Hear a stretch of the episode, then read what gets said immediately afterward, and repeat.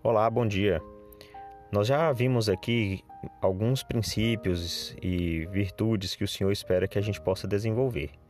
Mas também há alguns hábitos que o Senhor espera que a gente não tenha, porque isso o desagrada.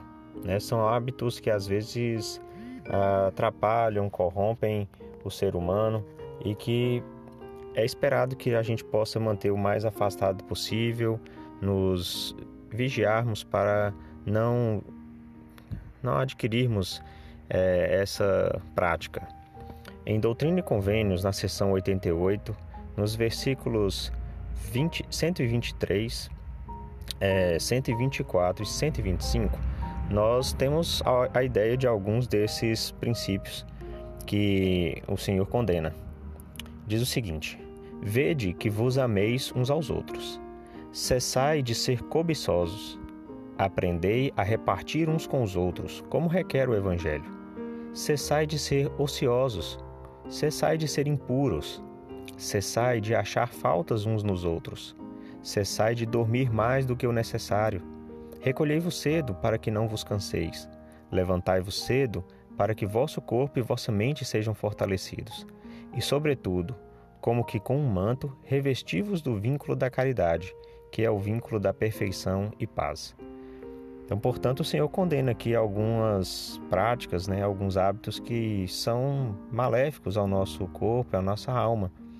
Né, a cobiça, né, a, a ociosidade, que é a preguiça, que é a falta de, do que fazer, né, a impureza, a, a, a crítica de ficar procurando falta né, procurando os defeitos das outras pessoas.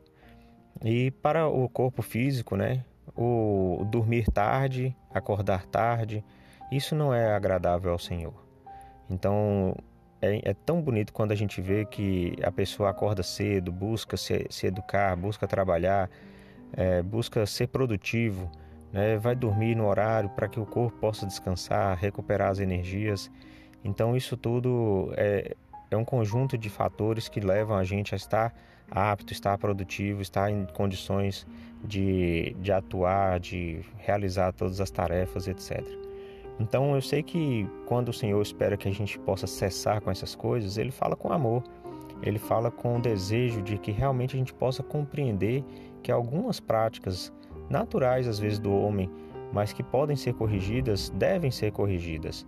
A gente deve buscar seriamente aperfeiçoar-nos, porque é isso que agrada ao Senhor, a gente reconhecer nossos erros e buscar melhorar. Então eu sei que é possível, eu sei que nós podemos adquirir bons hábitos da caridade, do amor ao próximo e condenar e nos corrigir, melhorar em muitas outras coisas que fazemos, mas que não é agradável ao Senhor. Em nome de Jesus Cristo. Amém.